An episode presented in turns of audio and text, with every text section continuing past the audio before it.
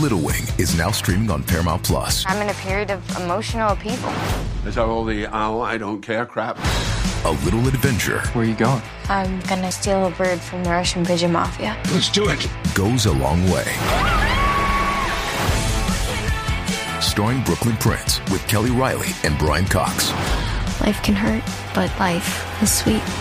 Little Wing, rated PG 13, may be inappropriate for children under 13. Now streaming exclusively on Paramount Plus. This episode is brought to you by ABC. Station 19 is back for its final and hottest season yet. Andy finally becomes captain, and she's going to give it her all to be the best leader the station has ever seen. Will she succeed? Get ready for fiery new romances and high adrenaline rescues. Watch the Station 19 season premiere tonight at a new time, 10, 9 central on ABC and stream on Hulu. First, the bad news. SAP Business AI won't help you generate cubist versions of your family's holiday photos. But it will help you understand which supplier is best to help you roll out your plant based packaging in Southeast Asia, or identify the training your junior project manager needs to rise up the ranks, and automate repetitive tasks while you focus on big innovations. So you can be ready for the next opportunity. Revolutionary technology, real world results. That's SAP Business AI.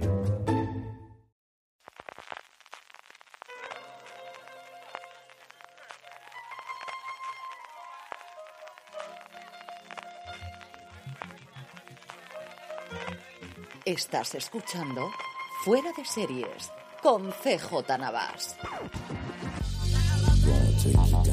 Bienvenidos a Premier, el programa de fuera de series donde repasamos los principales estrenos de cada semana, analizando sus primeros episodios y siempre sin spoilers. Hoy vamos a hablar de Avatar, la leyenda de Ang, que es como se llama aquí la serie, porque en inglés sabéis que es Avatar The Last Airbender, pero aquí es la leyenda de Ang, con dos As al principio, que llega a Netflix, la adaptación evidentemente a imagen real, la segunda y última temporada de El Inmortal en Movistar Plus, la tercera y también última temporada en este caso de Star Wars dos puntos, que todas estas tienen que ser Star Wars en mayúsculas, dos puntos, la remesa mala, Ted, seguimos hablando de cosas de mayúscula, y La Mujer en la Pared en Sky Showtime, doble estreno de la plataforma esta semana.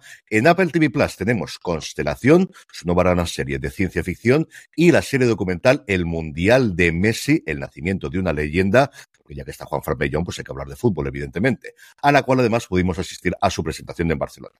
Yo soy CJ Navas y para, yo soy CJ y para hablar de todo esto y de la Vision Pro me acompaña Juan Francisco Bellón. Juan, ¿cómo estamos?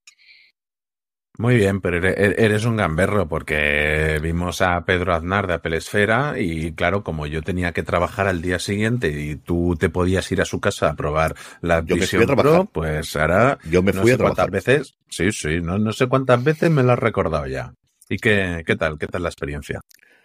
Eh, haciéndolo muy rápido, yo coincido con otras cosas que había que leído, que por mucho que hayas visto vídeos y por mucho que hayas leído, que yo os aseguro que he hecho bastante de las dos cosas, hasta que no tienes la experiencia no puedes saber. Esto es como aquellos que estáis pensando en la cabeza, efectivamente, como eso de que hasta que no, no, eh, no. Bueno, luego, luego cuando, cuando lleguemos al final de Messi te pregunto otras cuantas cosas más de, la, de las Vision Pro. Me parece muy, muy, pero que muy bien. Comenzamos, porque tenemos, como veis, un menú bastante completo esta semana. La semana que viene va a ser todavía peor. Hablando de Avatar, la leyenda de Ang. La sinopsis de la serie, para aquellos que no conocisteis en su momento la serie de animación americana, porque aunque es un anime, la producción venía de Estados Unidos, es que un joven y nuevo avatar debe aprender a controlar los elementos para salvar un mundo en guerra, además de enfrentarse a un despiadado enemigo decidido a pararle los pies.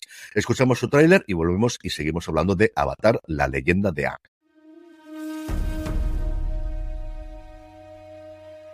Time. Time is a funny thing.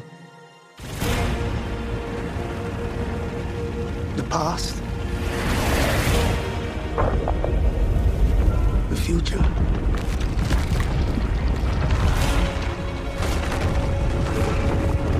It all gets mixed up.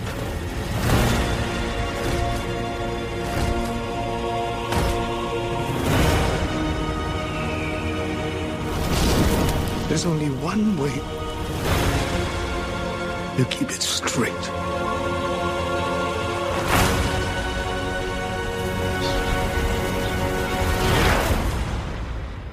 Always remember who you are.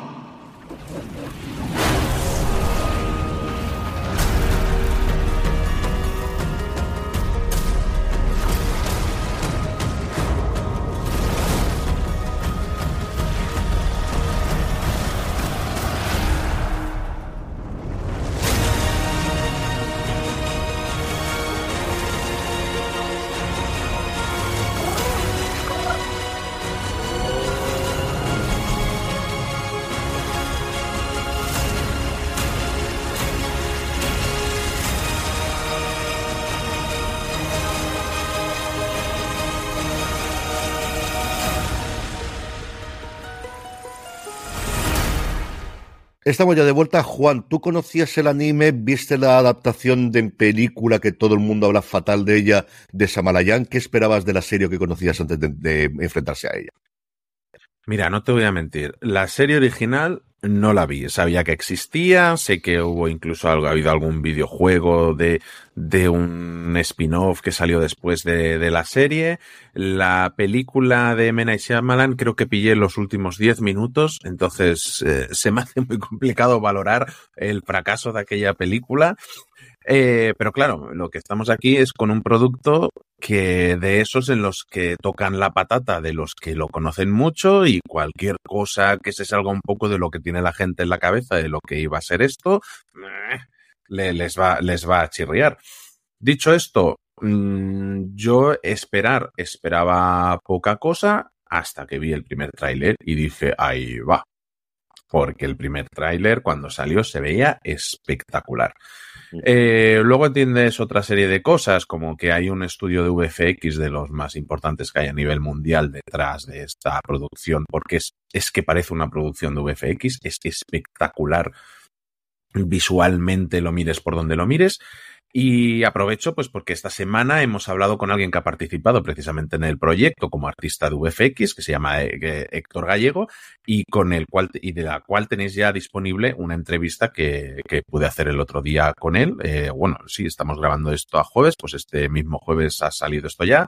Mañana viernes, cuando escuchéis esto, o el sábado o la semana que viene, podéis buscar en en, eh, en, Gran Angular de Fuera de Series, en vuestro reproductor de podcast y si no, en el canal Fuera de Series de YouTube y ahí encontraréis la, entrevista de más de media hora que estuvimos hablando un montón de cosas, desde cómo se hace una producción de este tipo, de cómo se reparten eh, las tareas, si es un estudio solo, si hay... Eh, además aprovechamos para hablar de inteligencia artificial, de cómo está el sector, porque es un sector que ha quedado bastante dañado después de las huelgas de Hollywood de, del año pasado. La verdad es que yo me quedé bastante contento, hablamos de muchísimas cosas y tengo ganas realmente de, volver a hablar con él. Una vez se levanten ciertos embargos, me gustaría hacerle otras cuantas preguntas. Y la serie a mí me ha parecido fantástica. Creo que incluso cuando baja el ritmo, creo que lo que hace es desarrollar más los personajes y, y funciona realmente cuando es lo que quiere ser es un espectáculo visual de efectos digitales, lo consigue a unos niveles asombrosos, porque yo hay me, me, viene a la cabeza el, el, episodio 3, que sale una ciudad gigantesca que yo pensaba, yo creo que he visto algo parecido solamente en El Señor de los Anillos, a ese nivel de complejidad, de, una ciudad que, que no existe. Y luego los efectos, es que tiene momentazos de efectos visuales que son una locura. Eh, para empezar, nada más empezar el primer episodio.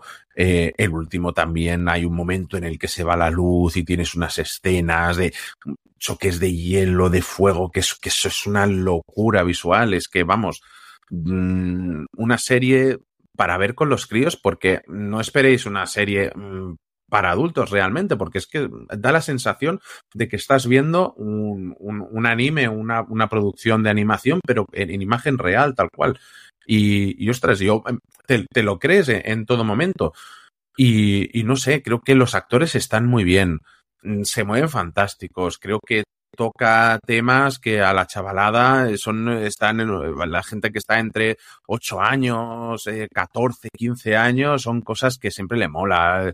El, el tema de la responsabilidad, del crecimiento personal, la lucha por la justicia, y todo esto pues lo van añadiendo a capa a capa con los personajes, las tramas y, no sé, lo que sí he leído es que abarca un montón de episodios de la serie original y, y, parece que un miedo que tenía la gente era cómo van a abarcar tanto en solo ocho episodios, pero la verdad es que a mí funciona, no me he perdido en ningún momento en la trama y, y ostras, yo me he quedado con ganas de, de más, la verdad. Eh, si mi niña tuviera unos cuantos años más, se la ponía y la veía con ella encantado. Mm, los que esperéis una serie adulta, los que ya tengáis unos años y, y visteis esto hace 10, 15 años cuando se estrenó, claro, lo que vais a ver es algo destinado al público que tenía eh, esa edad en aquel momento. Entonces yo creo que la serie cumple sobradamente en ese aspecto. Y al final, yo es una serie que recuerdo conocer por Marina Such, que es la que me dijo que ella era muy, muy fan de ella. Era, sobre todo cuando se publicó en su momento, cuando se emitió la película, hablaba de lo mal que había estado la adaptación y de lo lejana y de lo complicado que era, pues toda la trayectoria que tenía una serie que al final el planteamiento es un planteamiento clásico de fantasía y de también yo creo de animación, incluso de anime, que es un universo fantástico en el que la gente tiene poderes sobrenaturales, cada uno ligados a los cuatro elementos eh, más habituales, a fuego, a tierra, a aire y al agua, excepto una persona que nace cada generación, que es este avatar, que es la única persona capaz de controlar los cuatro elementos. Hay unos malos malosos que tardáis en conocer un minuto aproximadamente quiénes son los malos malosos iniciales, y a partir de ahí lo que vamos a seguir es a este nuevo avatar que acaba de nacer en una de estas cuatro familias, tribus, regiones, naciones como queráis, que es la parte del aire, porque cada uno tiene su, evidentemente, sus poderes. Pues el agua crea agua, la gente de fuego echa fuego, la gente de la tierra puede mover la tierra, y la gente del aire fundamentalmente es que puede volar. Y así es como vamos a conocer a Yang inicialmente. Y es una serie tremendamente divertida de aventuras que yo mm. podía tener ciertos reparos hasta que vimos One Piece. O sea, yo creo que la forma mm. es Estamos en 2023 cuando se empieza a rodar One Piece, se empieza a rodar esto para estreno en 2024 en el caso del, eh, de Avatar los efectos especiales se puede conseguir hacer una serie de esta forma. Ya conocemos cómo es la adaptación. Aquí, por cierto, tenemos ocho episodios de la que yo estoy totalmente convencido que va a ser la primera temporada, unos 50 minutos, creada por alguien que ya ha hecho mucha televisión, que es la otra gran diferencia, que alguien que ya conoce el medio, que es Albert Kim, que estuvo en las reglas del juego en Nikita, Sleepy Hollow, es decir, en series con ese tono de fantasía y en general con mucho tono familiar. Sleepy Hollow, una serie que se podía mm. ver. Nikita podría tener alguna cosa más adulta, pero no es ni de lejos la película de Besón, o sea, la serie otra cosa totalmente distinta. Y las reglas del juego yo siempre la reivindico como una serie de robos de que si os gusta Ocean Eleven y queréis vuestra dosis de bajado el presupuesto, pero con personajes con carisma y muy entretenidos para seguirlo, las reglas del juego o Leverage en su versión original americana es una serie que yo siempre reivindico con su continuación que se está estrenando actualmente. Y eso es lo que yo me he encontrado con Avatar. Me falta ver los últimos episodios y eso que me has contado tú de la escena final, que además Héctor, y hablando precisamente de, de lo que comentabas tú en la entrevista, es que la carrera que tiene el Gallego y lo que te cuenta a ti de la serie ya no es eso, es, es alguien que empieza con Hard Home o con Casa Austera en Juego de Tronos, recién acabados sus estudios y toma, tírale para allá que tienes que empezar a trabajar y es que empiezas a decirle todas las producciones, tú se lo preguntas muy bien al principio, de nadie en la industria, en otro sector, podría estar haciendo todas las cosas que haces tú, es que no sé qué es más apabullante, si la cosa que hacen series, las cosas que hacen películas, la cosa que hacen en, claro, en, en videojuegos, cuando te dice que además en lo que estás en el del ring, dices, ya que le falta a este hombre, es un carrerón absolutamente alucinante con 33 años que tiene. Es una cosa que pareció brutal. Sobre Avatar, yo creo que podemos hablar de ello, Juan. Yo creo que es una cosa recomendada a toda, la familia para juntarse para ver con los críos, de esas series que no tenemos tantas, que esperamos que las tenga Disney, pero al final nos llegan muy poquitas de ellas en los últimos tiempos, y que Netflix ha encontrado, yo creo que de verdad el filón con esta adaptación de anime, lo hizo con One Piece. Ya hablamos de ella, yo creo excelentemente bien, y lo han vuelto a conseguir otra vez con este Avatar, la leyenda de Aang, que sea Aang, me cuesta siempre una barbaridad pronunciar. Sí, parece que te vuelves un poco gangoso. Pero sí, sí, es, es que al final es una serie para disfrutar con, en, en, familia. Yo no me ha parecido aburrida en ningún momento. Creo que se crece, incluso me gusta el papel de los que son lo, los malos, los primeros que nos presentan como, como malos en este barco que, que van a perseguir a, a nuestro protagonista y a, y a sus amigos. Y, y, y, me ha gustado la historia de ellos y el giro que da un poquito y que te enseña también pues que no que las apariencias engañan también, ¿no? Y, y que la gente hace a veces cosas pues porque o no le queda más remedio o, o vete tú a saber, no, no quiero soltar ningún spoiler. Eh, sí, eh, al final eh, creo que es lo que tú dices, han dado en el clavo en hacer este tipo de adaptaciones, porque al final es una serie de adaptaciones que es o les echas mucho dinero o no hay manera de que salgan bien. Porque mira que Netflix lo ha intentado veces y parece que desde One Piece creo que han, han encontrado la fórmula.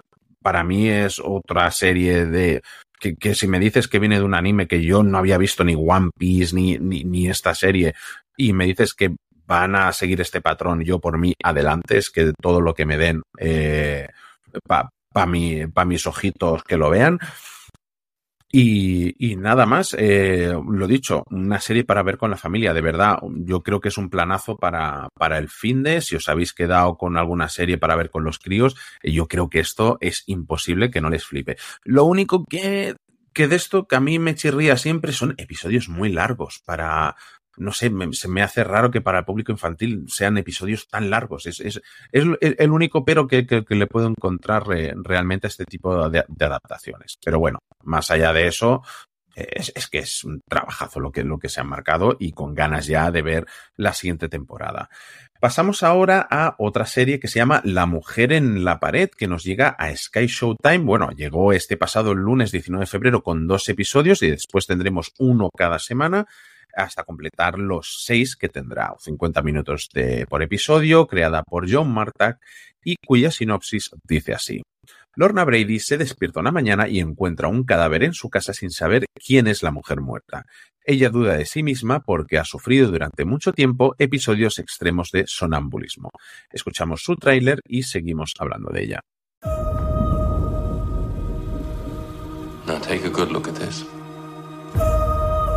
Do you know that woman? I do. When did you last see her? She was walking away with my baby. Thirty years ago, the convent stole our children. Hundreds of them. Fill me in, what happened?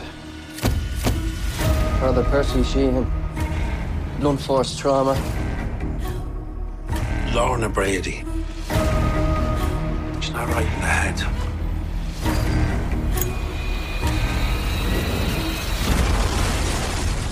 I heard about some of the things that you do when you sleepwalk. Kind of violent things, no? What business is that of yours? I'm the one asking the questions, Lorna. I think my daughter is alive. I have to find her. Has something to do with all of this. well, that's not good. Sorry, Jesus. Tread very carefully. I'm just trying to find my child!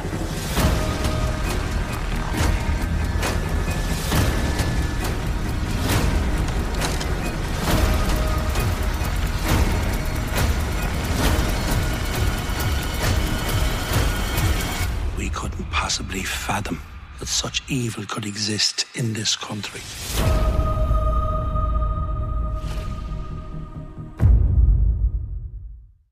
Bueno, Carlos, eh, yo esta no la he podido ver, yo sé que tú sí. Eh, uh -huh. Lo que a mí me ha extrañado es todavía estamos rescatando series de 2023, eso sí que lo, que lo he visto y, y, y se me hace raro que todavía queden eh, series por ahí perdidas que no nos han llegado, que en Sky Showtime hay alguna que otra más todavía como Twisted Metal por, porque llegue por saber quién la trae.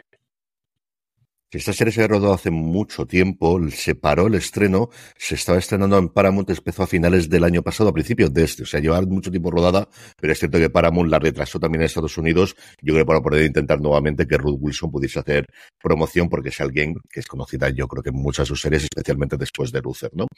Sobre esta serie, a ver, y aquí hay dos partes. Por un lado, para mí tenía dos atractivos. Indudablemente Ruth Wilson, es una actriz que yo desde Luther, cualquier cosa que habla de esta mujer, lo voy a ver, últimamente sobre todo hace proyectos muy personales en el que no tiene ningún miedo a, reflejarse o a hacer personajes que podrían ser un poquito tirados para atrás o desde luego que no luciesen tanto inicialmente y luego cuando más de las haya de la sinopsis que estás contando tú y que realmente es así, y ahora entraremos en eso, cuenta que todo tiene un trasfondo con las lavanderías de la Magdalena en Irlanda. Para aquellos que no lo conozcáis, yo creo que voy a leer antes de la Wikipedia. Eso es una cosa que yo descubrí hace tiempo porque también se habló sobre todo en documentales y cosas. Las lavanderías de la Magdalena, que realmente eran un conjunto de órdenes católicas de asilos o de lugares que se van así porque sobre todo tenían lavanderías, fueron unas órdenes católicas que operaron en Irlanda desde el siglo XVIII hasta mediados del siglo XX se planteaban como mm, conventos o como lugares que acogían a lo que entonces se llamaban como mujeres caídas, que fundamentalmente son mujeres que se habían quedado embarazadas antes del matrimonio, y lo que había, mm, o se estima que unas 30.000 mujeres pasaron por allí. También prostitutas, también mujeres violadas y también madres solteras. ¿Qué es lo que ocurría? Que estas mujeres prácticamente vivían en un estado de esclavitud. Se les obligaba a trabajar en estas lavanderías, en cosas similares, las monjas con una estricta supervisión, siempre además normalmente teniendo un cura por encima, y con trabajos de redención, que era hacer encajes, costuras, lavar ropa, como si estuviesen en la cárcel, exactamente igual. Eso fue un escandalazo de tres pares de narices en Dublín cuando se conoció y sobre todo cuando en el 93 se encontraron 155 cadáveres de mujeres sin marcar en los terrenos de uno de los conventos. Cuando eso sale y, sale y descubren los 155 cuerpos, empiezan a escarbar, empiezan a ver lo que hay, los medios de comunicación empiezan a investigar, empiezan a ver cuánto se sabía acerca de este tema y cuánto sabía el gobierno. En el 2013 el propio gobierno hace una disculpa, una disculpa estatal formal y arregla una compensación de 50 millones de libras para las supervivientes. Entonces, lo que nos plantea la serie es una doble cosa que es, las protagonistas, empezando por Rudy Wilson, estuvieron en la lavandería de Batalla ella y las cuatro o cinco amigas que tienen se reúnen, se ven, porque todas vivieron y estuvieron juntas, y lo que vas viendo es que cada una a día de hoy sobrevive a esa experiencia de formas totalmente distintas. Tienes una amiga que lo que quiere es llevar adelante cualquier caso y demandar de nuevo al gobierno para que les paguen dinero. Tienes otra que no quiere saber absolutamente nada y que ni siquiera quiere nombrarlo y lo que quiere es seguir su vida hacia adelante y el personaje de Ruth Wilson, que lo que se da es a las drogas, al alcohol, al sexo casual, cualquier cosa con tal de evadirse de eso y de olvidarse de eso. Y en esas circunstancias de ese personaje es cuando ocurre lo que cuentas tú, que de repente se encuentra con un cadáver, que no voy a contar nada más, dentro de su piso. De hecho, cuando a ella la conocemos inicialmente, está en medio de un campo, una imagen absolutamente preciosa, y no sabe cómo ha llegado ahí. No sabe si es sonámbula, si son los efectos del alcohol, exactamente qué ha ocurrido. Entonces, es una serie muy, pero que muy, pero que muy de las Islas Británicas en su conjunto, porque al final estamos en Irlanda. En este caso, no en Inglaterra, ni en Gales, ni en, Escocia, ni en Irlanda del Norte, en el que es un dramón de tres paredes de narices, porque imaginaros con ese planteamiento inicial, cuando conoces a estas mujeres y te enteras un poquito de la cosa, ellos te dan a suponer que lo sabes, porque allí evidentemente todo el mundo lo sabe, y si no, vas a parar la serie y hacer lo mismo que hice yo hace 20 años. O, que podéis hacer a día de hoy y que yo os he quitado, que es verte en Wikipedia que les eches, eches esto de las lavanderías de la Magdalena. Y a partir de ahí es una serie que vive y muere por Ruth Wilson, tiene un montón de personajes secundarios que han visto en un montón de producciones británicas. Esa desaparición de esa mujer y esa intriga de qué ha hecho esta tía qué ha dejado de hacer, hasta qué punto es consciente, cuánto es verdad, cuánto es mentira, qué es lo que ocurre con todo esto. A mí me parece una idea absolutamente brillante. Es una serie que tengo curiosidad por ver qué efecto va a tener aquí. Creo que si no estuviésemos en el Sky Showtime dentro de Movistar Plus sería otra cosa distinta. Creo que el hecho de que esté en Sky Showtime dentro de Movistar Plus y tenga toda esa capacidad de verla, el hecho de que tienes a Rudy Wilson para poder hablarla, y el hecho de que se va a estrenar, porque el lunes tuvimos los dos primeros episodios, pero luego uno cada semana, tengo mucha curiosidad por ver cómo funciona el boca a oreja.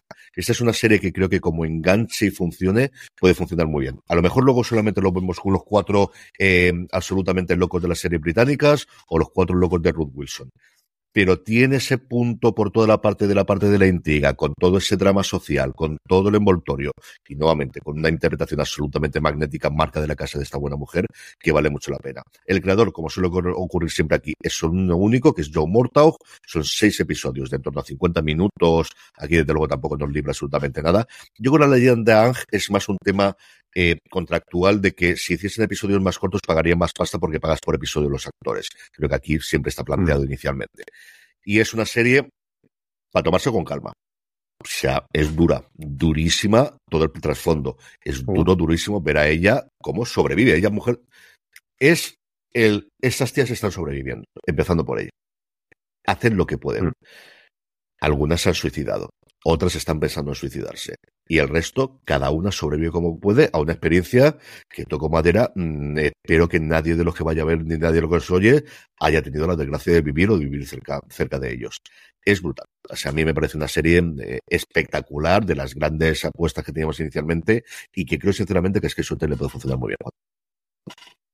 Jolín, yo te- tenía muchas ganas de verla, pero es que al final han llegado lo- los screeners tarde, no tardísimo. Tú como ha- hace, haces trampa que estás suscrito a las plataformas de medio planeta, pues claro, te, te- te da tiempo a acceder a ella.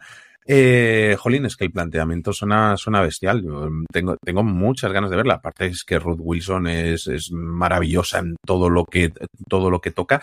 Y, y otro actor que he visto que está empezando a salir en muchas partes, que, que es eh, Daryl McCormack, que lo hemos tenido también, si no me equivoco, en un par de producciones de Apple TV Plus y todo también, en- empezando por Mm. Hermanas hasta la muerte, una serie que no me canso de recomendar, eh, una serie de comedia negra divertidísima. Y, y jolín, pues, es que solo cuentas maravillas. Es que, es, que, es que no hay manera. Si es que me voy de aquí siempre con más deberes de los que yo traigo. Darren McCormack es el coprotagonista de la serie. Es alguien que conocemos qué es lo que ocurre y es el policía de ciudad que lo mandan a investigar una cosa al pueblecito, que no es lo que ha ocurrido con esta mujer, sino por otras cosas, que aprende cómo funcionan las cosas, ya no en un pueblo, sino en un pueblo con ese, tra- ese trasfondo y esa historia que os he contado antes, en el que todo el mundo ha conocido a alguien o conoce a alguien que estuvo en esta movida de las lavanderías de la Magdalena y que tiene que descubrir a prisa y corriendo cómo puede ajustar y cómo puede eh, hacer las cosas. Eso es lo que, lo que tiene. Llega por una casa que ocurre, pero no lo voy a contar. Eso me lo guardo porque ya es una de las, no tanto sorpresa porque ocurre los primeros 15 minutos del primer episodio, pero hay una razón por la que ella va, él va allí y va a hablar con esta gente, en- incluida con la Lorna Brady, que es como se llama el personaje de Ruth Wilson. Y poco a poco es, no el protagonista en el sentido de que van los dos juntos, sino que las historias se van entrelazando de ellos dos en paralelas, porque además, claro, con ese cadáver sabes que quien puede descubrirlo va a ser este tío. Lo hace francamente bien. A mí me gusta muchísimo, muchísimo el estilo que tiene este hombre, y creo que es un tío, como dices tú, de, de actores en alza, de esto que sacan los británicos, todos los años sacan tres o cuatro que pueden empezar a escalar, algunos se quedan por allí, otros harán teatro después en Londres y le perdemos la pista desde aquí de España, salvo que vayamos normalmente al East. Pero este tío es un tío con carisma, es un tío atractivo a la de leche, los ojos, es decir, Sí. que le quiere la Es- cámara es muchísimo. muy guapo, además, es muy guapo. Claro, es un tío que llega de ciudad, elegante, vestido, mm, con el poder de ser el policía, al pueblo de... Y además no va sobrado de los paletos, no, no, va de las que las cosas se hacen aquí hasta que le dicen ya. Las dicen. Muy rollo una muerte menos en Canarias, o una vida menos en Canarias de ya, ya, si eso en Madrid está muy bien, pero aquí es que Mm. la cosa no funciona exactamente así, exactamente igual. La relación que tiene con el policía local de decirle, yo sé cómo hacer las cosas en Dublín, pero es que aquí no puede ser igual. Es que esto no puede funcionar igual. Yo te puedo ayudar y si me dejas te ayuda. Y es un personaje que ves de, bueno, pues esto es lo que hay que hacer, pues vamos a hacerlo para adelante. Está muy bien, está muy bien él y está muy bien, como os decía, Ruth Wilson. Hey, it's Kaylee Cuoco for Priceline. Ready to go to your happy place for a happy price? Well, why didn't you say so? Just download the Priceline app right now and save up to 60% on hotels. So, whether it's Cousin Kevin's Kazoo concert in Kansas City, go Kevin, or Becky's Bachelorette Bash in Bermuda, you never have to miss a trip ever again. So, download the Priceline app today. Your savings are waiting. Go to your happy place for a happy price. Go to your happy price, Priceline. Vamos ya con El Inmortal, la segunda temporada, temporada final de la nueva serie de Movistar Plus, una serie que se estrenó el pasado 22 de febrero sus dos primeros episodios. Volveremos a tener uno cada jueves. Tenemos en este caso seis episodios, la primera tuvo ocho y en este caso tenemos seis, de una serie creada por David Moreno, Raúl López Matesanz, Andrés Coppel y Diego Soltero y Diego Sotelo que vuelve a dirigir David Ulloa y Rafa Montesinos. En esta segunda temporada, el universo que ha construido José Antonio se desmorona poco a poco, tanto en los negocios como en su familia. La traición de, y no voy a decir nada más aquí por si acaso los spoilers, aunque yo creo que la gente ya habrá visto, que se ha hecho con el trono de Madrid, desencadena una guerra encarnizada en la que todos se verán obligados a tomar partido y donde el objetivo es hacerse con el control del negocio de la droga en Madrid, cueste lo que cueste. Escuchamos su tráiler y volvemos enseguida.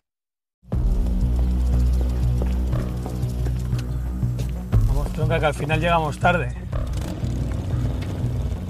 ¿Llevas todo?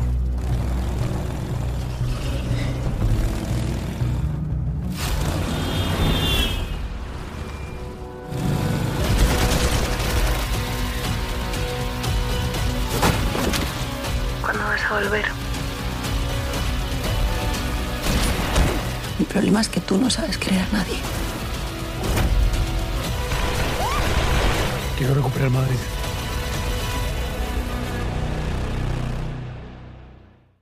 Estamos ya de vuelta. Juan, esta es una producción que yo recuerdo conocer el año antes de que se estrenase en Conecta Fiction, en Conecta Ficción en, en Toledo, quienes la presentaron allí, que llevaron un tráiler extenso, y luego yo creo recordar que vi la mitad del primer episodio, pero se me perdió. Tú, en cambio, aquí has hecho los deberes como tiene que ser, te has cargado no solo esta, sino también la primera temporada. Así que cuéntame, ¿cómo está Alex García, cómo está Marcel Borrás y cómo está el mundo de la droga en Madrid en esta época? Eh, sí, hice los deberes porque es una serie que se me quedó perdida en su estreno. No, no sé si es que no, no, no consiguió llegar a mí la, la información cuando se estrenó la primera, pero vi el tráiler de esta segunda y dije, ostras, si toda esta gente sale aquí, eh, aquí en una serie de Movistar, pues eh, me puse a hacer los deberes. Eh, una primera temporada que me gustó mucho, pero sí que es verdad que le sobraba, yo creo que algún episodio, y eso acababa afectando un poquito al ritmo, al ritmo de la primera temporada y que en una y, y que llega con una segunda temporada que arrasa y arrolla, de verdad.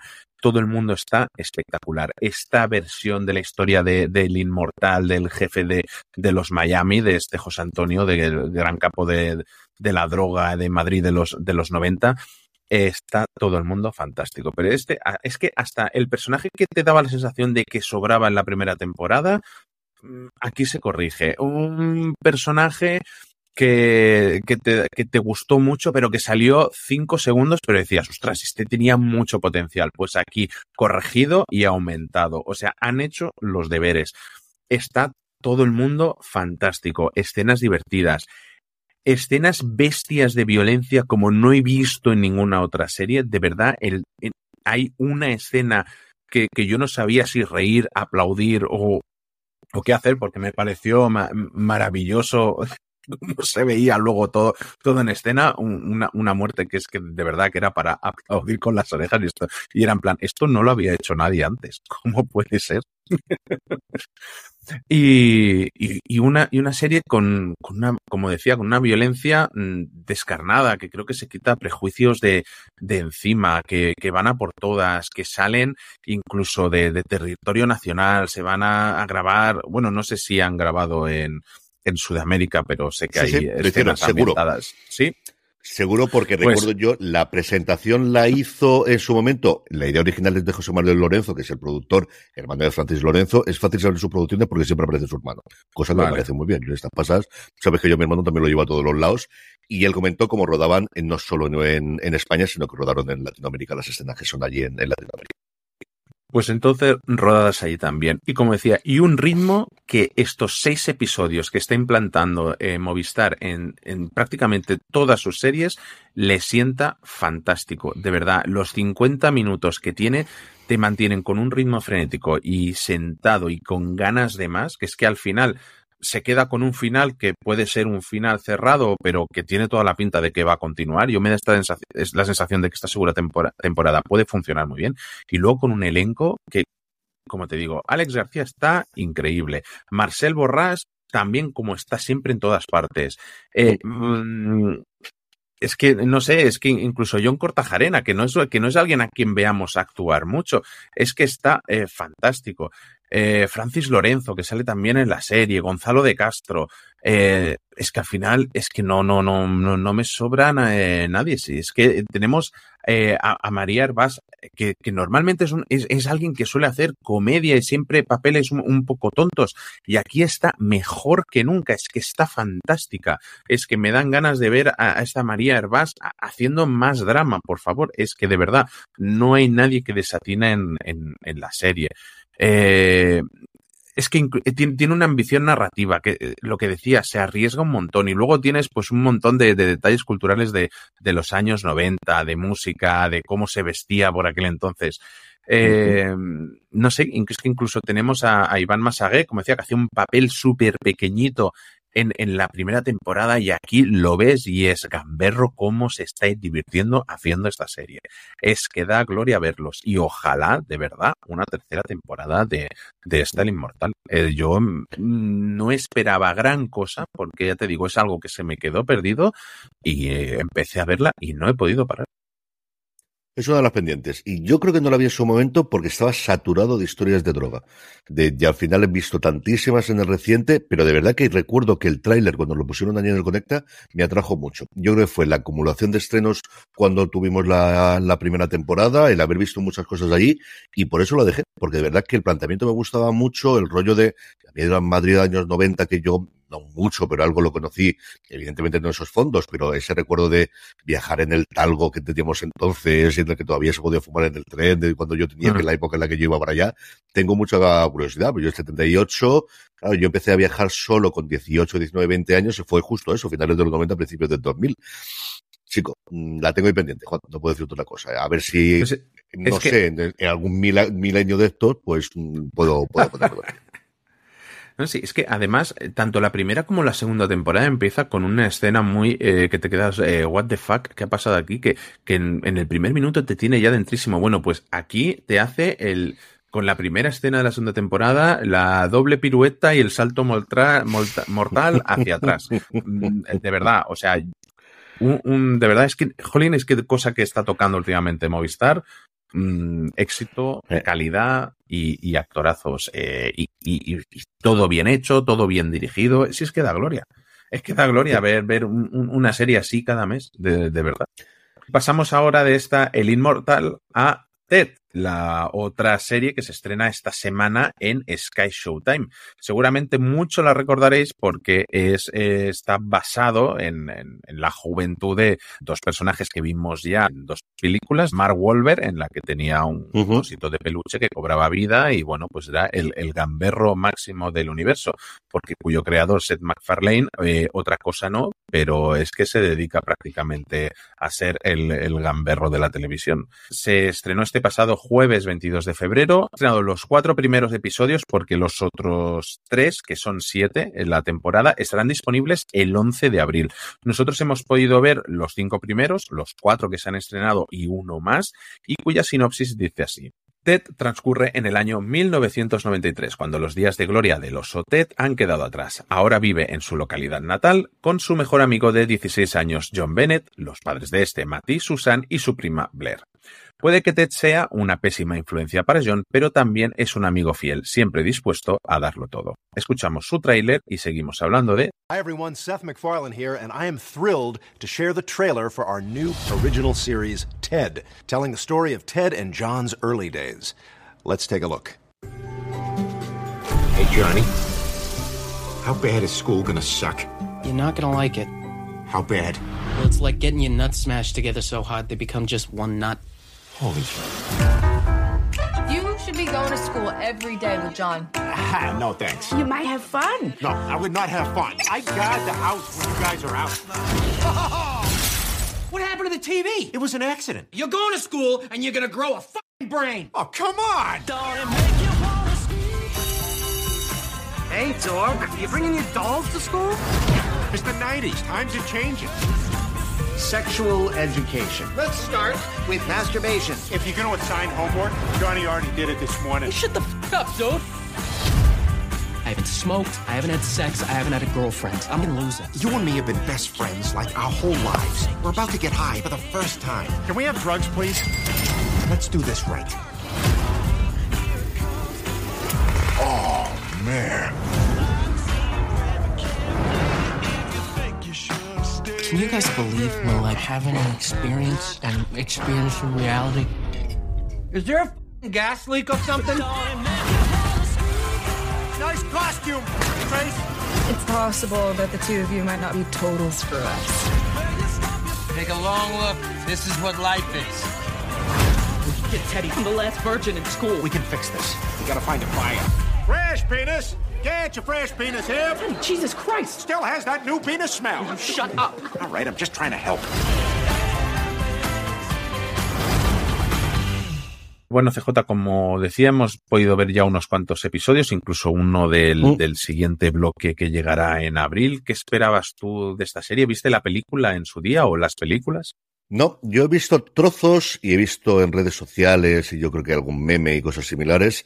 Sam MacFarlane es, yo creo, un gusto adquirido. A mí es un tío que me cae francamente bien porque es un fricazo de tres pares de narices. Yo creo que The Orville es un grandísimo homenaje a Star Trek. Mm, Yo no soy del bando que dice que realmente la nueva Star Trek, no, creo que tiene la inspiración desde luego de la nueva generación y creo que olé sus narices que consiguió que Fox le pagase el hacer su serie para poder convertirse en el capitán de una nave estelar que aunque no sea Star Trek, sea de Orville y tiene episodios francamente buenos. O sea, tiene algunos, es el tono de la nueva generación, no es nada más moderno, lo cual es bueno por ciertos lados y malo por otros lados, como hemos podido ver todo lo que hemos seguido las nuevas series de Star Trek en los últimos seis años aproximadamente, desde que la hemos tenido como uno de los buques insignias de CBS All Access en su momento, Paramount Plus a- actualmente. Y luego sus comedias, como te digo, un gusto adquirido. Es un tío que me gusta mucho escuchar en entrevistas, es un tío que creo que es un gran comunicador y un gran showman y cuando ha presentado premios creo que lo hace francamente bien, porque canta, porque baila. El tío tiene una voz de barítono, tiene una voz de croner espectacular. A mí, yo, del disco que sacó de canciones, es un tío de estos de, de- del renacimiento de alguna forma y para admirar lo que hace. Otra cosa es que su humor, a mí, hay veces que me gusta y hay veces que no me mata. En concreto, la parte de Ted, creo que es una gran idea, creo que se nota la voz, creo que es una cosa muy personal suya y a mí me gusta sin pasarse. La serie en sí, para mí el gran otro gran atractivo que tenía era Scott Grimes, que es un actor que a mí me gusta mucho, que estuvo casado con Adriane Palicki, el tercer matrimonio que tuvo él, o sea, estado casado tres veces y el último del 2019 del 2020, que se divorció un año después, fue con Adriane Palicki, no voy a decir nada más. Rol- momento así salsa rosa, pero es que me ha llamado la atención muchísimo cuando lo vi en la Wikipedia, alguien que iba trabajando desde crío, que yo recuerdo recordar que lo primero que lo vi fue en Critters, que era un enano, claro, evidentemente en esa época, y que ha hecho carrera ya no solamente como actor, sino también como cantante.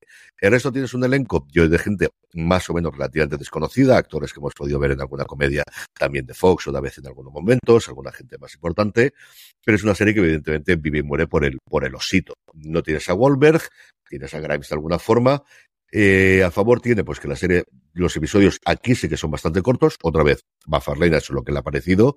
Y nuevamente nos encontramos con esta división rarísima que tienen de tema de derechos Sky Showtime con estrenar sus series, porque Estados Unidos se estrenó semana a semana. Y aquí tenemos cuatro episodios hasta el 22 de febrero. Y no es que tengas que esperar como Netflix te hace últimamente un mes. No, es que las siguientes te van hasta el 11 de abril. Es que lo tonto, lo tonto pasan mm, prácticamente dos meses, un mes y medio. Chico, a mí me tiene maravilloso. Sé que tiene que ser problemas de, de derechos. Ha ocurrido recientemente con Sangre y Dinero, con, en el caso de Filming, pero ahí tenía cierto sentido porque en Francia originalmente también se estrenaron así. A mí esto me sigue pareciendo una cosa rarísima, más en esta que son siete episodios, porque al final dicen, no, es que tenía diez, es que tenía dieciséis. Pero hacer cuatro y tres, sí, a mí me parece rarísimo. Pero bueno, pues esto es lo que hay, que lo vamos a hacer. Sí, eh, yo lo encuentro raro, eh, pero, pero bueno, al final es la, la deriva que está tomando Sky Showtime. Yo entiendo que también por diferenciarse un poco y partir las series y dar un par de bloques, no con todas, porque con Halo sí que se está estrenando todos los episodios semana a semana. Supongo que es una apuesta más fuerte por parte de, de- de la plataforma. Y luego con Ted, que es lo que tenemos, lo que tú decías, un humor muy característico es el McFarlane. Si no te hace gracia lo que hace, yo creo que no te va, no no te ha hecho nunca gracia Padre de Familia eh, y todo este grupo de, series de comedia, creo que esto tampoco te va a hacer gracia. Eh, los que vieron las películas, esto está eh, más del lado de la primera película, que fue bastante mejor que la segunda, pero, pero bastante por, por, por goleada, vamos. Eh, y esto se parece más a eso. Aquí tenemos más personajes, entonces Ted no solamente interactúa con eh, Max Bur Burkholder, que es el que hace de este de John, John Bennett eh, de, de chaval. Y, y, ostras, yo creo que hay, hay momentos muy buenos, momentos que me han llevado a mi, adoles mi preadolescencia, como cuando en los 90 no había, no había plataformas de streaming y, o, webs de estas para ver eh, cine de adultos, por decirlo así, y tú veías en los videoclubs, pues pues una sala con, con cortinillas y nunca podías ver lo que hay dentro. Entonces estos dos lo que hacen es imaginarse lo que hay dentro. Bueno, pues eh, se lo imaginan de una manera que no puedes hacer otra cosa que, que reírte. Eh, ya, ya me hubiera gustado que fueran eh, esas salas ahí dentro como se imaginan ellos.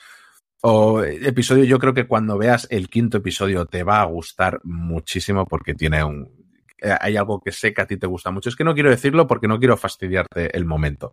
Creo que tiene un humor bastante consistente, creo que mm, lo que decía, chistes muy bien ejecutados, otros que creo que se pasan 80 pueblos, que se recrean demasiado, pero al final unos personajes que acaban teniendo eh, corazón, son ese tipo de comedias que aunque esta sea grosera eh, por momentos, en otros tiene su corazón y su emoción. Creo que consiguen hacer aquí un trabajo bastante más equilibrado de lo que teníamos en las películas. Entonces, muy fiel, incluso a efectos visuales. Eh, si ponéis un ratito, creo que mantiene el nivel de lo que se había visto en, la película. Claro, más allá de, de, del oso no hay mucho más efecto visual. Entonces, creo que todo el dinero está puesto ahí y se nota. Luego, cinematográficamente, creo que está muy bien porque me recuerda muchísimo a mil series. Eh, está rodada de manera que te recuerda a mil series que veías en los años 90 y creo que consigue hacerlo. Y, y no sé, a mí lo único que me, me, desatina a veces son esos adultos que, que son bobos, pues eh, porque sí, porque lo requieren las, las circunstancias y punto. Pero lo dicho, yo, si os gustaron las, eh, las películas en su día, creo que no os va a decepcionar. Y seguimos hablando de la tercera y última temporada de Star Wars, La Remesa Mala, la nueva serie de animación, tercera temporada, creada por Jennifer Corbett y por supuestísimo, faltaría más, Dave Filoni.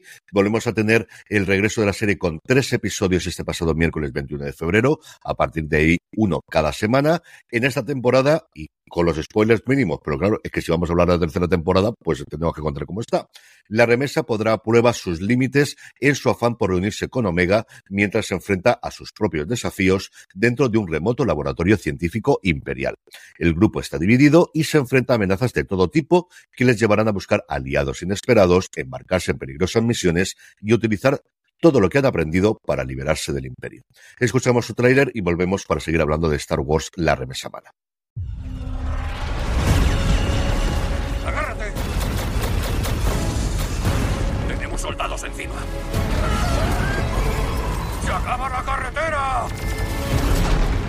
Ha sido una salida muy sigilosa, muchachos. ¡Vamos!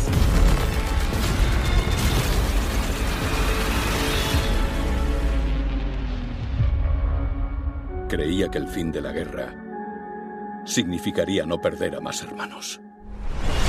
Pero me equivocaba. No puedo dejarlo sin más. Ahora no. Con el imperio yendo a por la niña, no.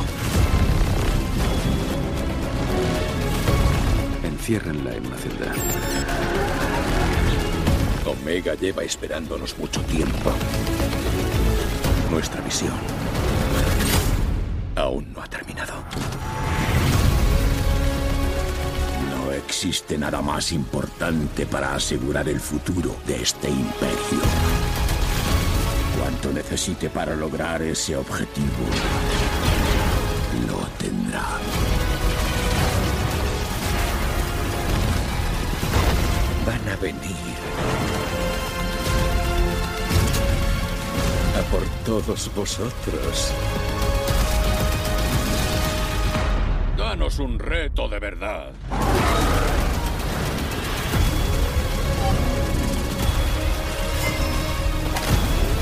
¡Todos al suelo! No se nos da bien cumplir órdenes. No tenía previsto mataros, pero lo estáis haciendo muy tentador.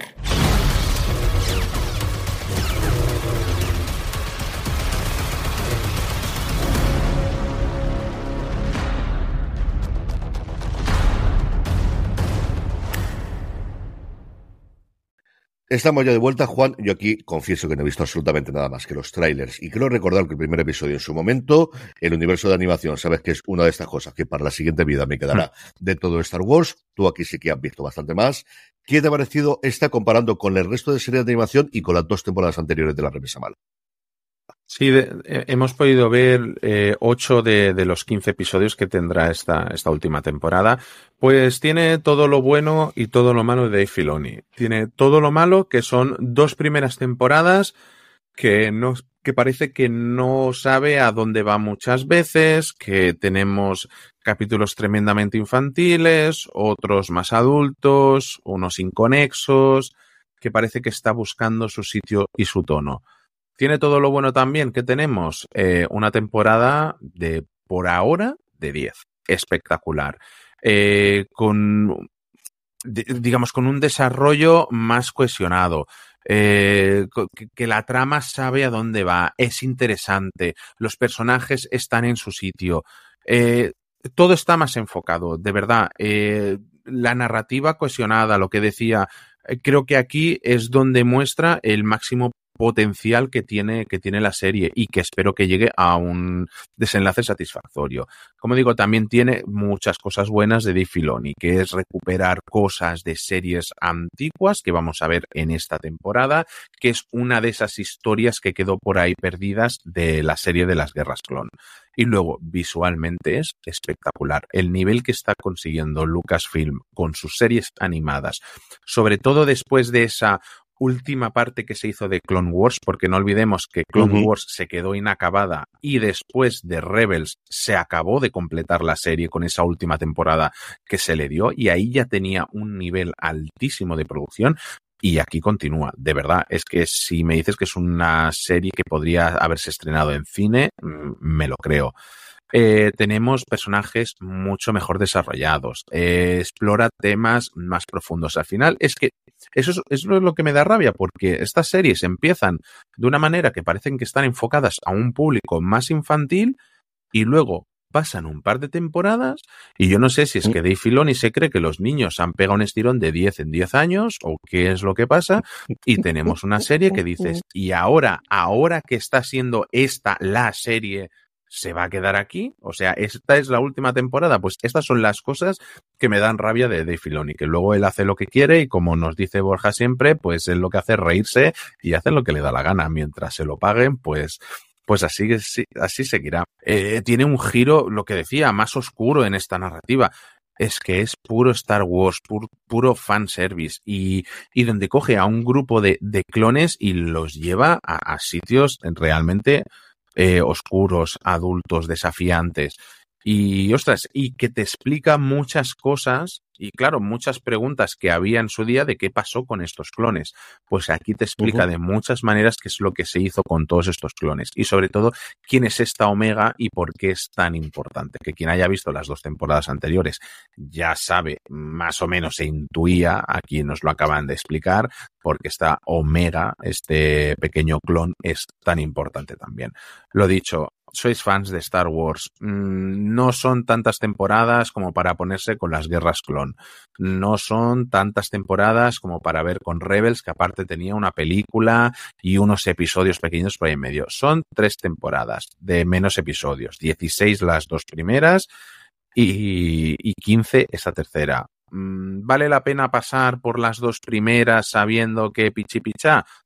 Totalmente. Con lo que nos están dando en esta tercera temporada, uh -huh. vale totalmente pagar ese peaje, de verdad. Eh, fantástico. Están disponibles ya los tres, primero, los tres primeros episodios y después tendremos uno cada semana hasta completar estos 15, 25, 30 minutos por, por episodio, eh, creado no solo por De Filoni, sino por Jennifer Corbett. Y vamos ahora con otro estreno espacial que hemos tenido esta semana porque cambiamos de plataforma y nos vamos a Apple TV Plus con Constelación o Constellation, como yo pensaba que se iba a llamar hasta aquí, hasta que me he dado cuenta a última hora que era Constelación. Eh, hemos podido ver toda la temporada. Eh, se, estrenó este pasado 21 de febrero con tres episodios y después tendremos uno cada semana, una temporada de ocho episodios, 55 minutos por episodio, una serie creada por eh, Peter Harness, un veterano de la industria en series como Wallander, guionista en Doctor Who, La Guerra de los Mundos, un tío que sabe hacer eh, género precisamente. Eh, y cuya sinopsis es la siguiente. Yo, un astronauta que regresa a la Tierra después de una desastrosa misión en el espacio y empieza a descubrir que hay piezas clave de su vida que parecen faltar. Esta aventura espacial llena de acción es una exploración de los límites más oscuros de la psique humana y la búsqueda desesperada de una mujer para destapar la verdad sobre la historia oculta de sus viajes espaciales y recuperar todo lo que ha perdido. Escuchamos su tráiler y seguimos hablando de Constelación. Te echo mucho de menos. Y yo a ti, mamá. ¿Tendrás cuidado cuando salgas? Siempre.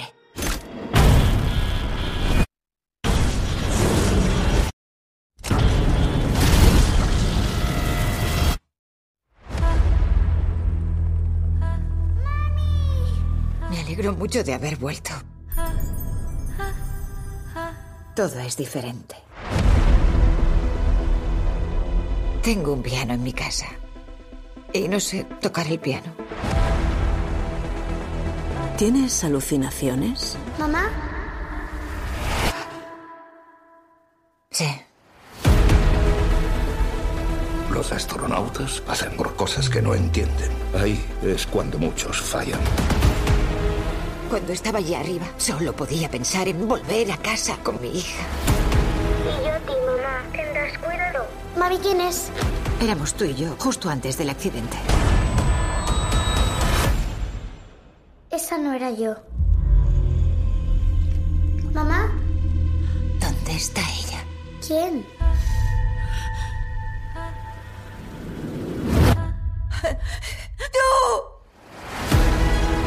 Inventé una máquina que llevamos al espacio. He visto algo, pero parece que no quiere dejarse ver. En el espacio la gente ve cosas. Y cuando regresan parecen estar al borde de la locura. No estoy mal de la cabeza. Tienes que ayudarme. Tengo que volver con ella. ¿A ti te parezco la misma? Es que no siento que seas mi madre.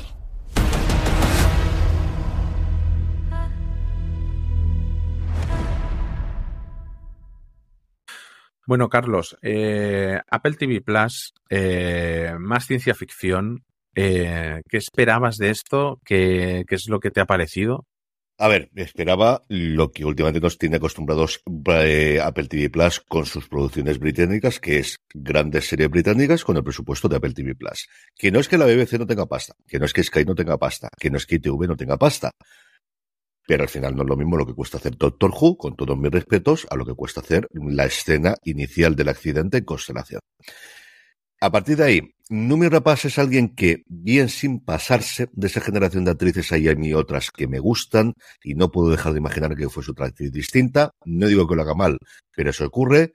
El que no hay nadie mejor es Jonathan Banks, que es yo creo el primer gran papel que tiene en una serie por temporadas. Veremos a continuación eso que es lo que hacen aquí, después de haber interpretado, pues a lo tonto, lo tonto, durante más de una década, durante más de una década, sea en Breaking Bad o sea posteriormente en Better Call Souls, a Michael Matroud. El resto de actrices, si veis series británicas, un montón, empezando por James Darcy, siguiendo por William Cartlet, un montón de gente acostumbrada de, como os digo, si veis series británicas, especialmente de intriga. Tenemos una serie de ciencia ficción con ese componente de misterio, ese componente de thriller que a día de hoy tiene todo. Me dijiste que esto es una novela adaptada, me lo hubiese creído perfectamente. Y una cosa muy espectacular y un tráiler que habéis escuchado ya que te da un planteamiento brutal. Es decir, alguien que vuelve a su casa y su hija no es su hija, pues claro, es que a partir de ahí ya tienes una cosa de planteártela. ¿Qué es lo que no esperaba? ¿Cómo se ve esto en la Vision Pro? Y ya te lo dejo. es que. no, esto, esto no, esto no se puede hacer. Eh... ¿Qué tal se ve en la Vision Pro esto? Cuéntame. El, vi el accidente del primer episodio. Vale. O sea, Pedro me puso toda la demo, la demo que ya habéis escuchado hablar muchísimo. Quería que viese, me dice él siempre la prueba con Masters of the Air, con Maestros del Aire. Yo vi el primero de separación, vi los primeros cuatro minutos, si recordáis, cuando la protagonista de separación aparece encima de la mesa y empieza a hablarle a alguien a través del altavoz. Otra cosa que tiene la Vision Pro, que es de las cosas que yo había leído y tampoco hasta que las pruebas, es cómo se escucha. O sea, es como, es alucinante lo del. El sonido, la imagen es alucinante y es cierto que llevas así las gafas por el tema de la miopía. Pero es alucinante. Pero lo del sonido, no te lo puedes creer. Lo que no llega a probar, que se la niega de gente a Pedro que las probase, es cuántos se oyen desde fuera si las llevas. Pero es alucinante. Y luego vi el, me fui a ver a lo que había, al parte de la inmersiva, pero quería ver cómo se veía constelación. Y dije, voy a ver el momento del accidente. En Es el que modo cine que tienes, en el que crees, además, como tú sabes que me gustan a mí, que es en primera fila, como si estuviese en los cines en primera fila, pues puedes elegir estar en primera fila, en medio, en la parte de atrás, en el anfiteatro, en el suelo, patio de butacas, primera fila, que es como me gusta a mí, y es como si estuvieses de verdad, o sea, yo racionalmente sé que tengo un cacharro muy feo y que es algo muy horrible, pero no del todo mal por lo que yo esperaba en las fotos, pero mi cerebro dice, Carlos, estás en tu cine habitual de Madrid, cuando tú vas allí, el plus este que me gusta en mi pijo, porque para dos veces que voy al cine quiero estar con el este de reposo tirado para atrás y extendido, y estás en primera fila y no te molesta nadie. Y la pantalla va todo lo que alarga mi vista. O sea, igual que, ya sabes que yo tengo aquí el, proyector que amablemente me regaló la gente de Sky Showtime estas navidades y tengo la pared esta blanca que tengo aquí, que más o menos toda mi vista, eso es lo que tenía. Entonces, en la Vision Pro gana. En el resto, la serie está muy bien. Muy, muy bien. La ciencia ficción de Apple, no falla. Ya está. Si la podéis ver en la Vision Pro, yo lo recomiendo. Ya a partir de ahí, cada uno que haga lo que quiera. ¿A ti qué te parece? Sí, sí. A ver, a mí me ha gustado mucho, aunque tengo dos peros con la serie. Eh, me ha gustado mucho, creo que todo el mundo está espectacular, empezando por Nomi Rapaz, eh, Jonathan Banks. Creo que aportan solidez, están convincentes. mm, son es que además son do- dos, dos actores muy, muy, eh, muy multifacéticos. Eh, Luego tenemos eh, toda esta premisa intrigante que está muy bien. Creo que la serie, pese a ser de ciencia ficción, nos lleva mucho al drama y, y- y toca temas que, que, que ya me esperaba, porque ya, ya me imaginaba que iba un poco de, de lo que va realmente la serie, pero no me esperaba ciertos temas que toca, porque la serie aborda sobre todo temas eh, eh, filosóficos relacionados con el tiempo, el espacio, la percepción de la realidad, y, que invita y que nos invita a, reflexionar sobre ellos. Eh, toca también temas de terror y de suspense. Está muy bien, muy bien realizada. Lo que digo es que da, da- da gusto ver la serie, pero para mí tiene dos problemas. Uno es un gran mal que tienen muchas series, que es un chiquillo pequeño con cara de mustio, ocho episodios. Eso, dos episodios, vale, pero el tercer episodio con la niña con cara de mustia, Uf, es que es, es, es, algo personal mío. Yo sé que mucha gente la va a ver y le va a dar igual. Esto es simplemente mío. No digo que esto haga que la, que la serie sea peor. Digo que es algo que a mí me cuesta cuando siempre sale un niño con cara de mustio, ocho episodios. Y lo otro es que creo que la serie revela cosas demasiado pronto. Sí. Creo que se guarda pocas, pocas sorpresas para el final y nos desvela bastante. A, yo, yo estaba a- alucinando. Tiene un, creo recordar, aún así con esto, porque te desvelan ya el pastel relativamente pronto, tiene un sexto episodio que es que me, me, parece eh, maravilla, aunque te lo estén explicando todo. O sea, si hay gente que no le gusta a Christopher Nolan porque explica demasiado, aquí es lo que va a tener. Que por otra parte, si no lo hubieran explicado, a lo mejor hay gente que se hubiera desenganchado. Y luego nos deja una sorpresa para el final, que yo espero que haya una segunda temporada de esto. Lo que digo, creo que es estas series que sabe hacer Apple TV de ciencia ficción mezclado con drama, mezclado con, mis, con, mil, con mil temas, que está fantástica. Dos pequeños peros para mi pesar, pero que es muy probable que a una gran mayoría de gente no le moleste. No. Yo, esa parte de revelar mucho, es algo que yo le digo mucho a los, a los eh, chicos que tengo yo en la universidad en primero, salvando mucho la distancia, pero entenderme, pero es lo primero que pensé cuando tú lo has dicho esto. De estar, se quiere tanto de los temas sociales y de trasfondo que cuenta que se olvidan de que están Sí. contando una historia. Ya, yo algo Sí. que le digo, mis alumnos, también en la generación actual, y es una cosa que he hablado con varios compañeros y demás, eh, eh, ellos hacen una cosa como en primero de periodismo de audiovisuales especialmente del doble de audiovisuales, no tocan nada de equipo ni hacen nada porque son todo, no viene del ministerio, lo que ajustamos nosotros son cosas teóricas. Tú sabes que yo hago mi batallita porque al final a esta altura uno Sí. lo que quiere y le hago alguna cosa distinta, pero el resto es que las asignaturas son pues, bastante hueso y bastante teóricas. Entonces, con muy buen criterio, desde hace unos años hacemos un ciclo que dura todo el año que se llama Cinco y Acción, en el que por grupos voluntariamente tienen reuniones o tienen cada dos eh, viernes, que no tienen clase habitualmente, se hace un seminario que el objetivo es que al final acaben rodando un corto. Se ponen por grupos, cada uno escribe un guion, seleccionan el que más le gusta a ellos, se reparten los papeles, se reparten los proyectos y van teniendo distintas sesiones para hacerlo. Y yo siempre le doy la del pitch. Y lo que trato de hacerle es, cuando esto lo vayáis a vender, o bien en cada un festival o un concurso de pitch, o bien eh, lo tengáis delante de, alguien que os pueda poner pasta, que es lo que vais a hacer. Entonces, todos se olviden de contarme la historia. Primero, en el pitch están obsesionados con no revelarte el final, que me parece bien, pero si vas a venderlo tienes que contarle el final porque la gente va a leer el guion.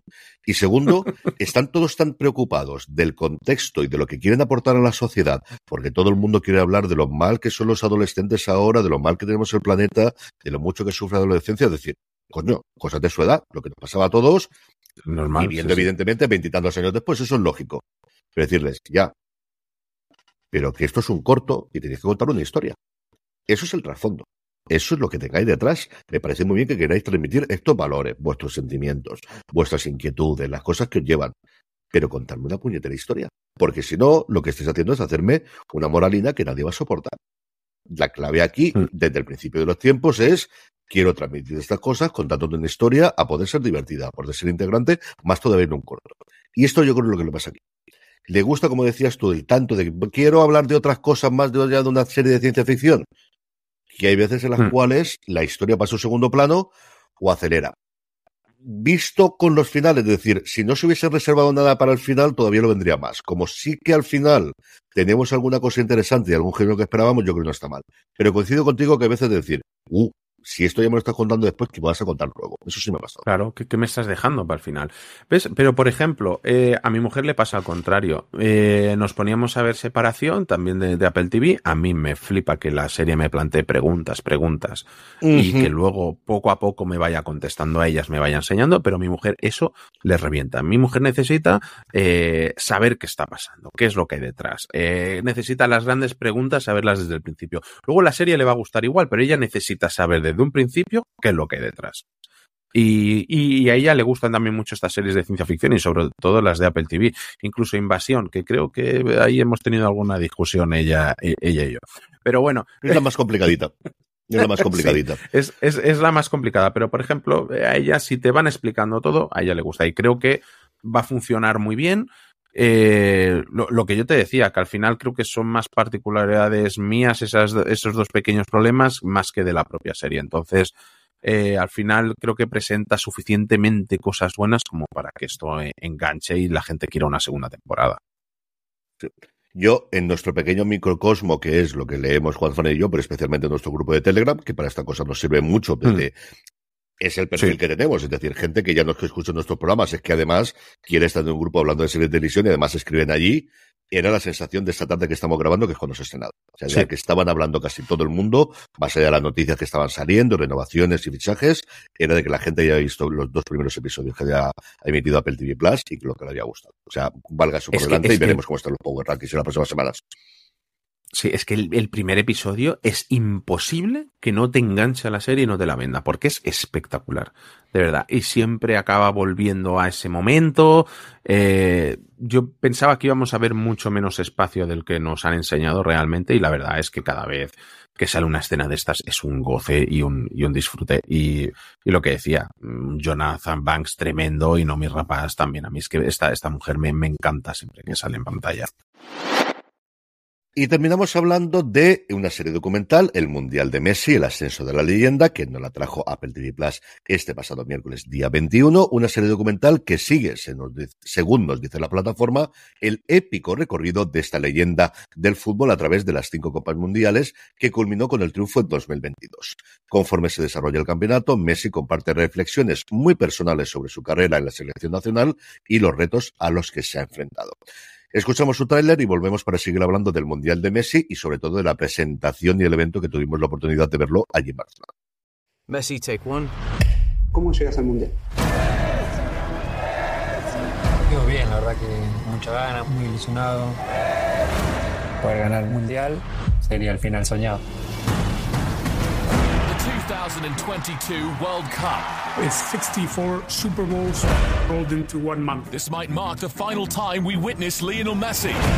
Throughout his 17 year career, Messi has yet to secure the ultimate prize. It was obvious that he was going to be great. It was just a question of how great. Football is part of the Argentinian DNA. Come 2022, the pressure was on Lionel because he'd never delivered ultimate glory on the world stage. It's a miss! Siempre está queriendo más de los ídolos. Es algo insoportable ser Messi, pero es extraordinario ser Messi. Messi atina a derrumbarse. Es un momento de mucha tensión. Y antes de que toque el piso, If we lose, I go home. se para. Y fue, a vos no te puedo fallar, ¿viste? Tengo que ganar. He plays for the glory. He plays for pride. Messi is Argentina. Argentina are Messi. No tuve un recorrido fácil. Y bueno, queda una bala.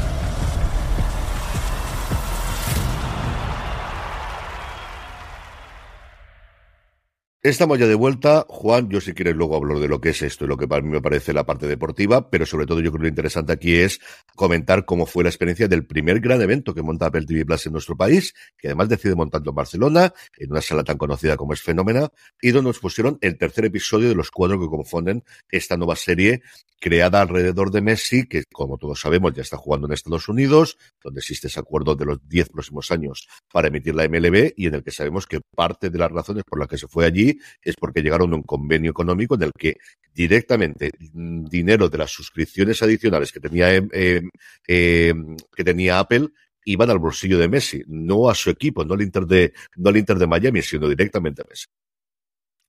Pues, ostras, me, me sorprendió mucho. Claro, yo no suelo ir a estas presentaciones y además fue un sitio para mí muy conocido como es la Sala Fenómena, que he ido muchísimas veces y claro, cuando entramos allí y me siento como si yo saliera en la película o en el documental, que hasta nos hicieron fotos y todo, como si fuéramos alguien por la vida, ¿sabes? Eh,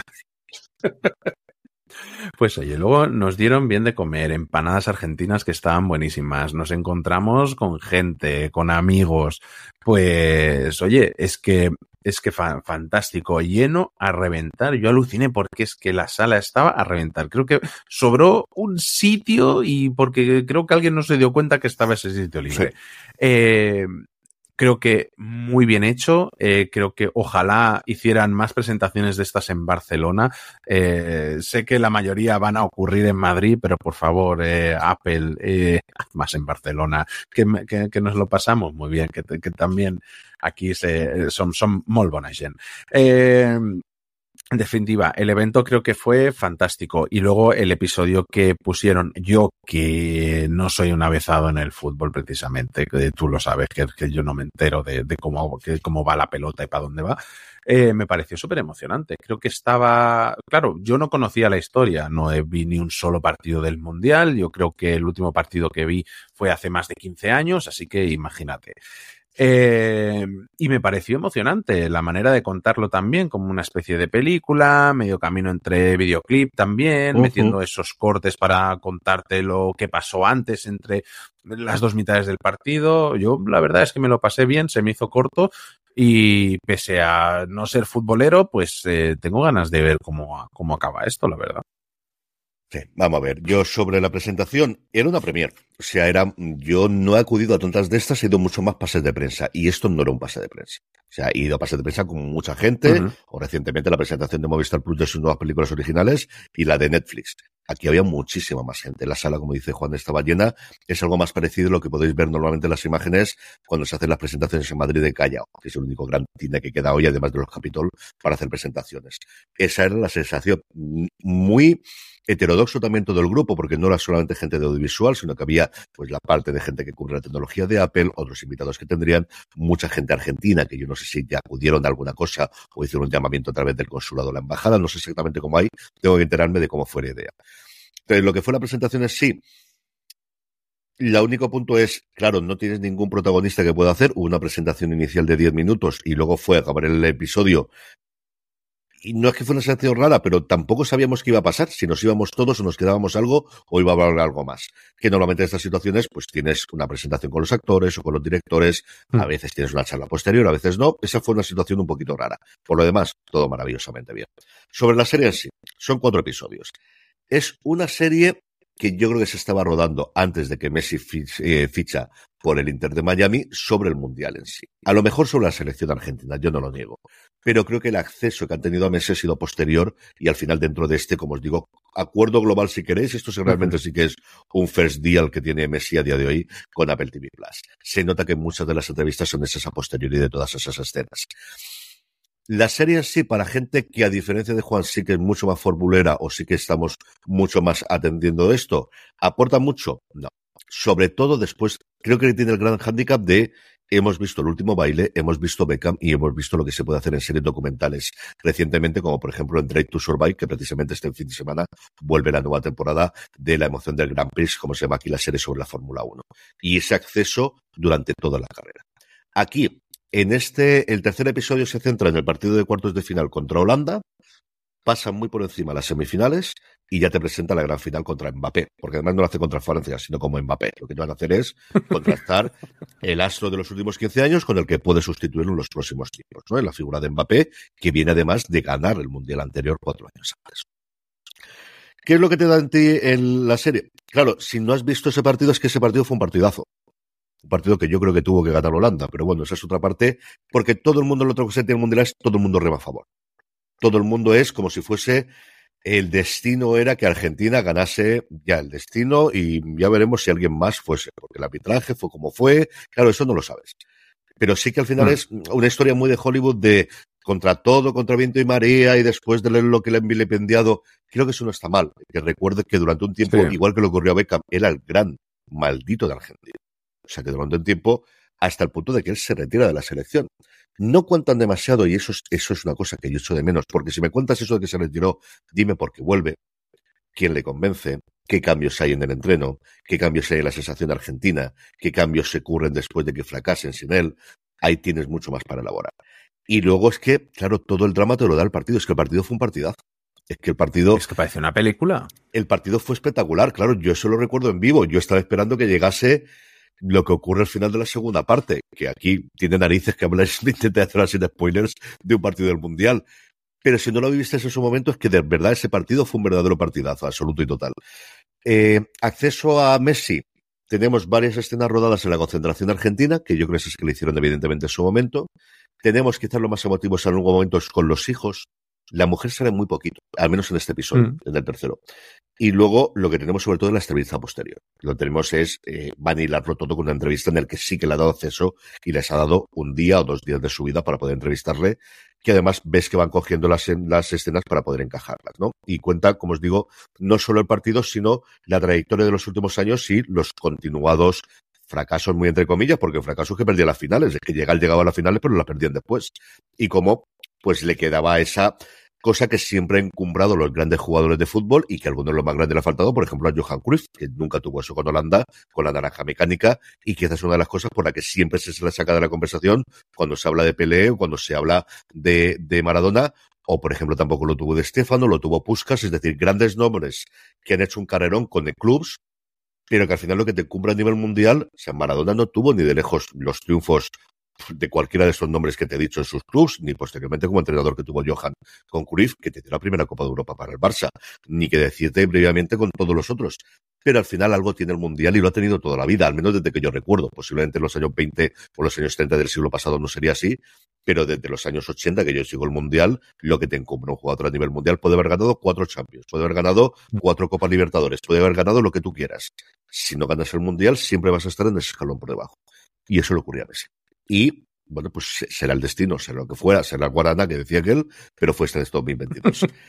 ¿La serie vale la pena verla? Para los muy futboleros, por los que seáis de Messi o lo echéis de menos, especialmente en el Barça, pues hombre, vas a tener esa parte de sadomaso de verlo por otros lados, pero bueno, yo te digo que no, que no esté mal verla. Eh, no esperéis una serie que te revele muchísimos secretos al rollo, como os digo, del último baile o de toda la que está haciendo Netflix recientemente del eso, pero se deja ver y, y no está mal del todo. Eso es fundamentalmente lo que puedo contar. Yo, yo creo que eso llegará también, ¿no? Porque me parece Sí. que Apple tenía Eso muchos tiene que estar con- haciéndolo ahora. Eso estoy totalmente seguro que ahora que ya está en Miami y que tiene acceso es cuando están rodando esa serie de Mi vida en Miami. Sí, es que si no me equivoco, se anunció una serie que iba a ser sobre su cambio de vida, irse a vivir a Miami y todo ese rollo. O sea, que, es que Esa eso va a llegar. No, no, no me parece mal tampoco, ¿eh? Que nos lo, que no- nos saquen cada cosa por un lado y tal. Sí. Al final, que Ahí, ya tuvimos una con ella, es decir, tuvimos un documental con la llegada de él al Miami, que duró, serán dos o tres episodios que están en Apple TV Plus también. Claro, es que Messi también, el perfil suyo no es el de Beckham, ni es el de Cristiano Ronaldo, ni es, es decir, es un Mm. tío que siempre ha sido muy reservado, que siempre ha estado muy para Sí. atrás, tío tremendamente familiar. O sea, es un tío en el que no se conoce ningún escándalo de absolutamente nada, con tres críos, con la mujer de siempre, que es la que conocía de Rosario, es decir, es un tío, lo más parecido ahora puede ser Bellingham en el Madrid, de gente joven, ¿no? De, de esa evolución, que es alejada de otro perfil, de otros excelentes jugadores, mm, pero que tiene otro perfil totalmente distinto, ¿no? Es un tío para esas cosas muy curioso. Así que yo creo que vale la pena que la veáis, si os gusta el fútbol, por, por tenerlo por completismo, no va a ser el mejor documental, pero en algún momento todos los episodios de luego lo vais a sacar. De todo lo anterior, Juan Francisco Bellón, ¿qué te quedas tú para esta semana? Me ha costado mucho decidirme, ¿eh? porque es que entre Avatar y el Inmortal que estaba ahí, pero es que y Constelación también, pero es que, joder, es que Star Wars, ya sabes, que más como un tonto un lápiz, dicho mal y pronto, es que encima la de esta tercera temporada está siendo la, la releche, es cuando Filoni nos da el mejor Star Wars, donde cohesiona, es que incluso intenta arreglar el desaguisado de, de JJ Abrams, uniéndolo todo, que todo tenga sentido. Y es, ostras, es que es, es que se, dos temporadas que es como un valle peligroso para llegar a esta, a esta, a esta tercera que se va a despedir por todo lo alto. Yo, por mi parte, pasa algo similar. Eh, Constelación sería lo lógico de este, de ciencia ficción, de, de Apple TV Mm. Plus. Pero ya sabéis que lo voy a recomendar y, sobre todo, creo que esta va a funcionar para el público ya. Entonces, ved La Mujer en la Pared. Es una serie dura, es una serie complicada, pero si os gusta el primero, vais a ver una serie diferente. Y creo que, mm, igual que el proselitismo que hacemos tradicionalmente con Apple TV Plus, al menos la gente que los oye, yo, yo creo que ya lo tienen en el radar de si está en algo Apple, hay que empezar a verlo. Vamos a ver si lo conseguimos. No os digo que todas sean así, pero sí que lo están haciendo bastante bien recientemente, lo que he podido ver en Sky Showtime. Y que nuevamente yo creo que hoy es mucho más sencillo decirle a alguien que ve algo ahí desde que está integrado en Movistar Plus que antes que no estaba. Así que ved La Mujer en la Pared, una serie dura, de verdad, con grandes interpretaciones, pero yo creo que puede gustar mucho. Esto esta semana, porque la semana que viene es tranquilísima. No hay apenas estrenos, Juan. Es la gran ventaja. la semana que viene no hay la nada. semana, y yo creo que la semana que viene la bautizaremos con en esta serie me maté yo. Porque madre mía, yo no sé si nos va a dar tiempo a verlo todo, pero tenemos, bueno, ya, ya tenemos alguna cosa adelantada, vista. Menos mal, porque tenemos, empezando por el lunes que se estrena The Walking Dead, The Ones Who Live, Obituary, las dos en AMC, Shogun, que madre mía, qué ganas tengo de hablar de esta serie. Es, es que me, ah, me- me muerdo la lengua. La semana que viene lo, lo sabréis. Eh, la segunda temporada de Vigil, otra de esas series inglesas que, la, que, que es otro caramelito, eh, es que no paran. Eh, Reina Roja, yo creo que la gran apuesta española de, de- de Prime Video, que a mí me ha dejado flipado, me tiene encantado y con una sonrisa de oreja a oreja. Eh, las aventuras completamente inventadas de Dick Tarpin, mm, que tenemos que acabar de verla, pero si todo sigue como su primer episodio, o- o- es que no, es que no hay manera de ver tantas cosas buenas, eh, Carlos. ¿Qué más tenemos? Ucrania, los que se quedaron, un documental de Movistar que se estrena este fin de semana, pero os hablaremos de él la semana que viene. Polar Park, eh, la película del astronauta en Netflix. Y Antena 3 estrena una nueva serie diaria, Sueños de Libertad. Es que, madre mía, y hay más cosas que no he puesto en la lista, porque como no sabemos si vamos a tener screener o no, estamos ahí pendiente, pero se estrena la séptima temporada de Comida para Phil, que para ti, para mí, es eh, lo primero que hay que ver, pues apaga y vámonos. Es que la semana que viene es un locurón. Yo, como sean así todas las semanas, me voy a pedir la baja.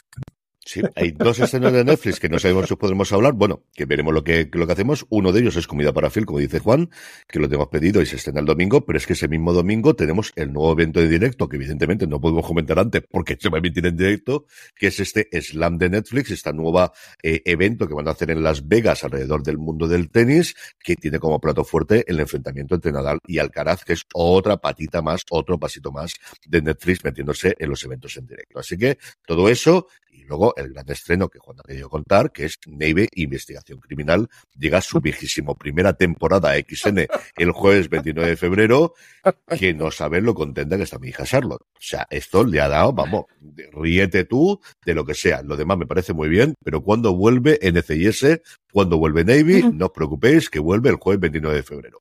Hablaremos de ella pues igual si me cargo el episodio, no digo yo cómo está la cosa, que han cambiado todos los personajes y a lo mejor hacemos.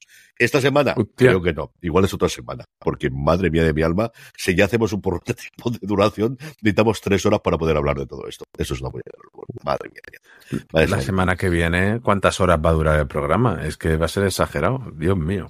Tú ya sabes que este programa va a durar media hora todas las semanas, Juan. Os prometo, o sea, lo que nos estéis escuchando, que lo tenemos escrito en cada uno de los guiones que tenemos y esto no es broma. ¿Dónde lo tengo? Aquí. Eh, me voy para arriba. Esto está puesto en cada guion que tenemos y esto es desde así. el primer programa, desde la preparación del primer, programa tenemos una sección que se llama aclaración sobre el programa, que es en Premier de Fuera de Series hablamos alrededor de 15-30 minutos sobre varias series. Claro, el planteamiento era hablar 15-30 minutos de todas ellas, no de cada una, que es lo que ha acabado pasando. Pero bueno, es que las cosas van como van, al final bueno, pues oye, uno está cansado de la jornada laboral, llega aquí, ha dado de cenar, ha acostado a la niña, se sienta con Carlos y momento de descanso, de relax y de hablar de lo que nos gusta. A mí exactamente lo mismo me pasa cuando me siento con Juan. Es decir, yo llego de todo el día, es algo que yo siempre lo recuerdo, lo decía con el Star Trek. Y llego aquí, acabo con un subidón de tres pares de narices que me viene muy bien hoy porque tengo que editar y subir el programa porque hoy me grabo un día más tarde de lo habitual, pero me pasa lo mismo. Pero recuerda que te dije, esto no va a durar 15 minutos, Juan. Que sí, que sí, que sí. No va a durar 15 minutos. Yo tengo la esperanza de encontrar un formato, aparte de razones para ver, que consigamos que dure 15, 30 eh, minutos como máximo. Estamos en ello, algún día lo conseguiremos. Lo conseguiremos. En fin, hasta entonces, lo que de luego seguiremos aquí en Premier. Eh, don Juan Francisco Bellor, un abrazo muy fuerte hasta la semana que viene. Un abrazo enorme. Eh, recordad que tenéis una entrevista con Héctor Gallego ya publicada, súper interesante, sobre qué papel eh, y cómo se hacen, eh, cómo se participa en los VFX dentro de, la industria de, del cine y de las series. Creo que eh, de verdad cuenta cosas súper, súper interesantes. Y no es la única que tenemos esta semana, porque el domingo colgaremos la otra que ha hecho en solitario Juan Francisco Bellón. ¿Quieres Ah. adelantarla? Adelántala, adelántala. Sí, he, he- he- he podido hablar un ratito con, con Alberto Chicote sobre esta batalla de restaurantes, este nuevo programa. Eh, Súper majo, la verdad es que yo me quedé encantado. Tengo muchas ganas de, de volver a hablar con él, que a, a ver si lo conseguimos. Así que nada, la tendréis el- publicada el domingo, como os digo, igual que tendréis también el Fuera de Series tradicional con Jorge y con Don Carlos. Ya sabéis todo eso, podéis acceder en fuera de series.com, podéis vernos también en YouTube y pasaros por nuestra tienda, la tienda fuera de series, fuera de series.com barra tienda, que seguro que tenemos algo que te gusta. Hasta entonces, gracias como siempre por escucharnos y recordad, tened muchísimo cuidado ahí fuera.